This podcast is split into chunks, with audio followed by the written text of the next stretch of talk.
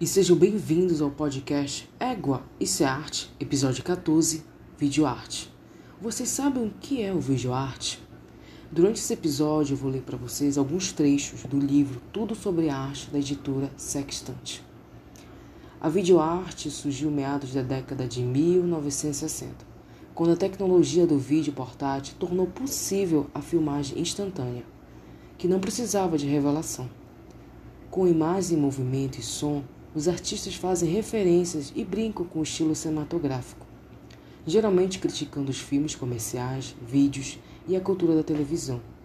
A videoarte é ilimitada. Ela pode não ter atores, som ou enredo, e sem duração específica. E as obras podem fazer parte de uma instalação.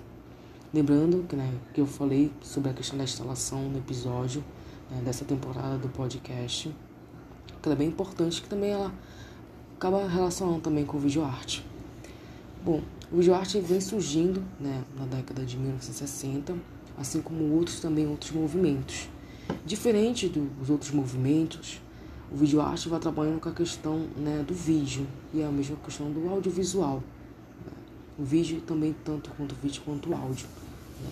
E uma das características né, que eu li para vocês é a questão dessa arte ser limitada. Né?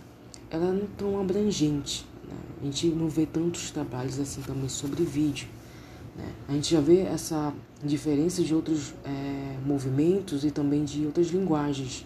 Né? O vídeo arte ele vai entrando em um, em um caminho bem diferente um pouco, vamos dizer, aceitável. Né? Então eles têm essa influência também do cinema, mas com uma forma também de crítica diante daquele dado momento daquela época, né? da cultura de massa, dos filmes comerciais.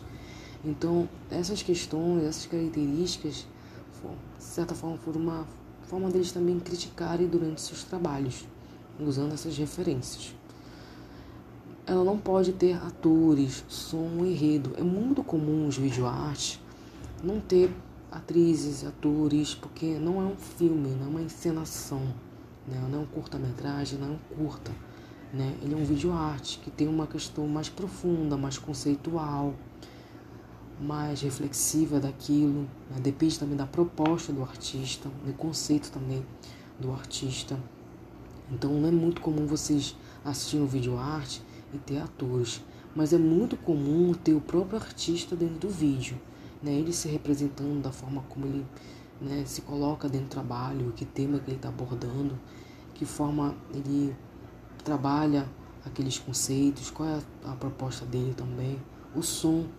É não muito também comum alguns vídeos não terem som, como eu sempre falo, tudo é a proposta do artista e também o conceito dele.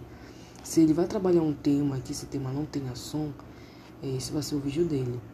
O enredo traz a questão também do roteiro. Não é uma narrativa, como eu falo, não tem uma história a partir daquilo, do vídeo arte. Né? Não vou contar uma história sobre dois personagens, não.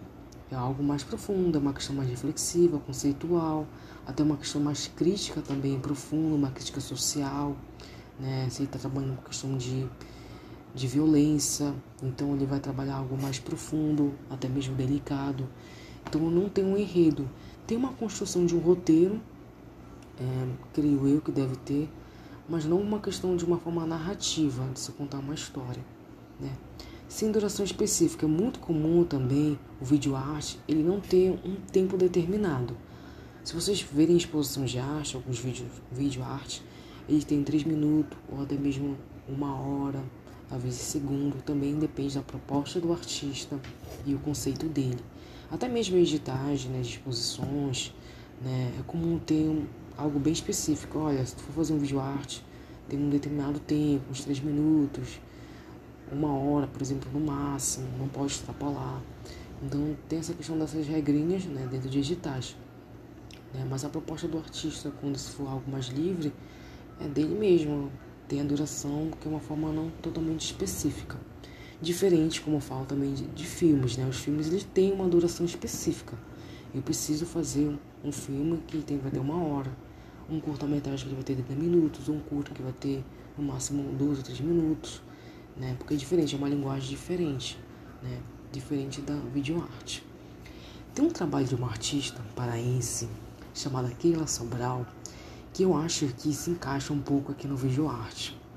É, 2021 teve uma exposição do Diário Contemporâneo de Fotografia na Casa das Janelas.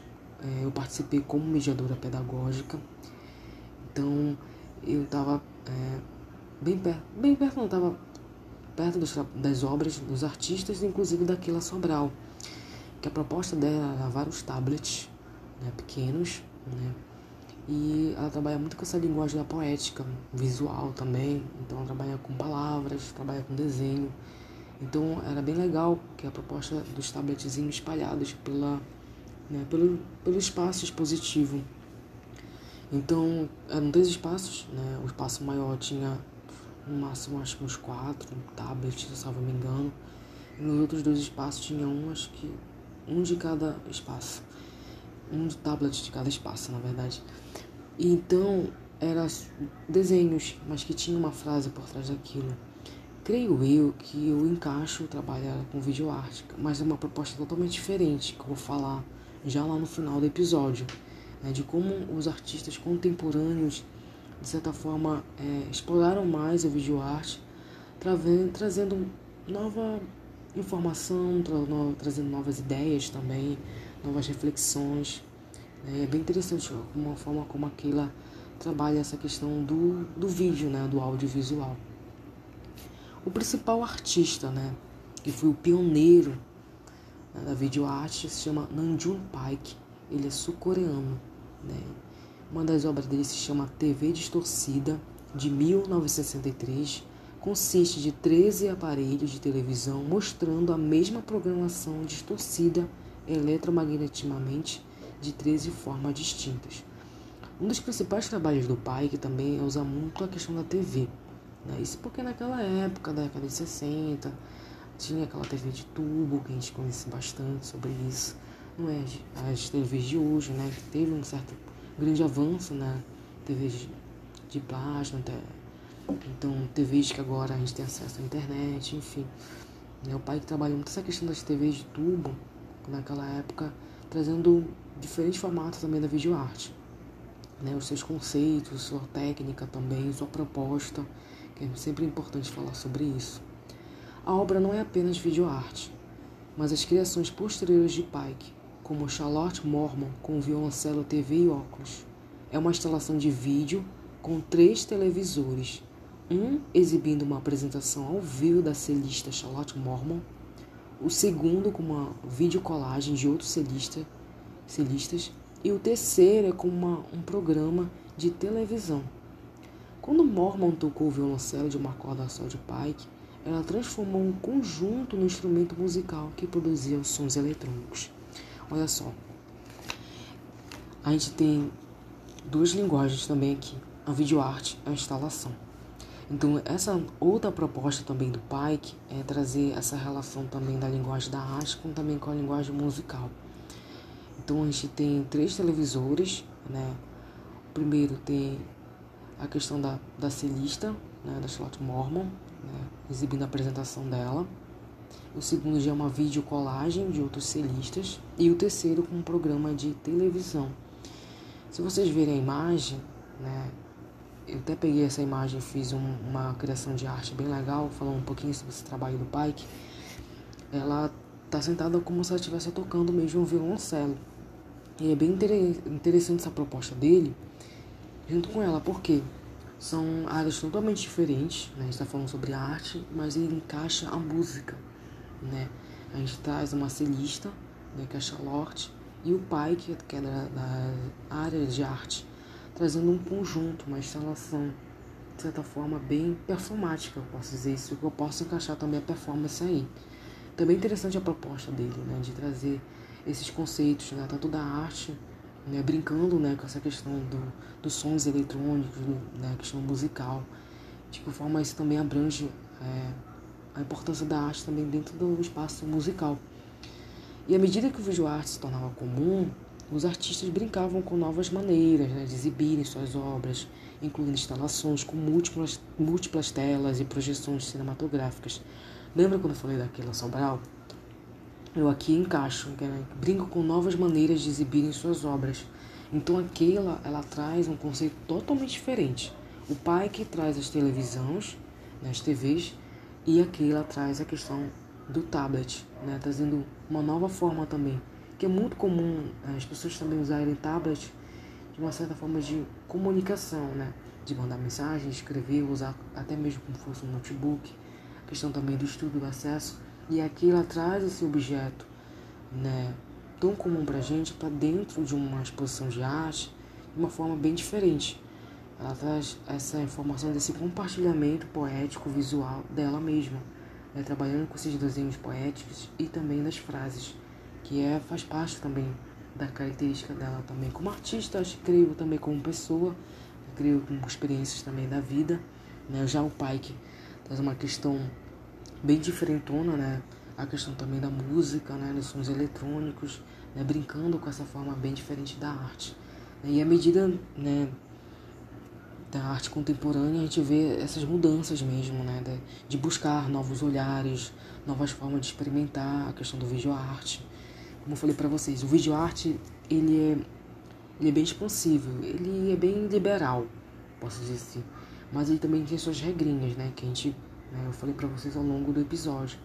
São as principais características, né? De não ter essa conexão muito com o enredo, não ter som, ou não ter atores, não ter sem duração específica, né? É, uma, é uma, um conceito né, do vídeo arte em si. E o vídeo arte explora uma, duas ou várias linguagens. E ao longo do tempo vimos uma mudança. Os artistas começaram a explorar novas ideias e tivemos uma nova visão da videoarte. Eu gostaria de conversar com vocês, ouvintes, que estou trabalhando numa ideia para o podcast. Vocês lembram quando eu lançava quatro episódios por mês? Saudades, né? Mas teve um tempo em que minha vida estava corrida. Eu diminuí os lançamentos dos episódios, porém eu estava pensando em voltar a lançar pelo menos dois episódios por mês tem uma sensação que o podcast ele fica meio que parado quando eu lanço apenas um episódio. Né? E mas vai depender também, né, da minha organização ano que vem, né? porque eu sei que eu não conheço todos vocês, né? mas eu sinto que devo ser mais organizada com o podcast por mim e também por vocês, né, que me acompanham desde o início, né, do primeiro episódio. Às vezes eu fico um pouco desleixada com o podcast, já percebi isso a minha falta de organização, que às vezes é cruel também. Né? O podcast ele é muito importante para mim porque ele abre muitas portas. Né? Uma forma também de expressar minha voz com vocês. Né? Não sei se eu já contei isso. Eu acho que eu contei algumas temporadas. Da importância da minha voz, né? Que na época eu achava que ela devia ser só guardada para mim. Né? Não era muito comum ter uma voz feminina mais grave e ao longo do tempo eu fui me reconhecendo da minha própria voz, como ela é importante para mim mesma, né, de não ter vergonha de compartilhar essa voz para o mundo. Então, como eu falei, o podcast é importante, assim como vocês são também ouvintes. Estou muito grata por cada episódio, por cada momento também de estresse que acontece comigo, né, durante a produção do podcast, mas é assim mesmo. Então a ideia é criar pelo menos dois episódios por mês. Acho que sempre no final do mês lançar dois episódios, que no final do mês, de certa forma, para mim, eu me sinto mais leve, né? Não, não tenho tantas tarefas assim fora do podcast para fazer. E é uma forma também de, de movimentar mais o podcast aqui dentro do áudio mesmo, porque dentro do Instagram, né, eu sempre tô ativa, compartilhando eventos, enfim, palestras, que me acompanha por lá. Mas aqui já me perco um pouco, fica um pouco parado. Né? Eu acho que é uma das propostas para o ano que vem. E tem uma outra coisa que eu quero dizer para vocês, que é um possível spoiler, né? Creio eu que a gente está chegando é, no final da quarta temporada do podcast. Mas Novas temporadas estão por vir, novos assuntos sobre arte também estão por vir. Então aguardem ansiosos né, para novos assuntos, vários temas, polêmicas, mais vlog né, sobre por onde tu andas, uma sessão depois da meia-noite, um, né, o Nem Te Conto e o Conta a Tua História também, que é um dos quadros também que eu curto pra caramba, assim como todos os quadros que eu curto. Então, realmente quero agradecer a todos que me acompanham desde a primeira temporada. Né? Aqueles que estão entrando agora, sejam bem-vindos ao podcast. Né? Que vocês vão aprender um pouquinho mais sobre arte, de uma forma bem leve, bem divertida também. Né? Espero que todas essas temporadas né, que eu compartilho com vocês, vocês tenham compreendido um pouquinho sobre a arte, como ela é, tão, ela é importante para nós, né, seres humanos, e que eu acho que também dos meus compartilhamentos de experiências dentro de museu, sendo mediadora pedagógica, possa ter influenciado a vocês também a visitar a exposição de arte. Sigam o podcast no Instagram, né? Arroba podcast, isso é arte, tudo junto. E até o próximo episódio.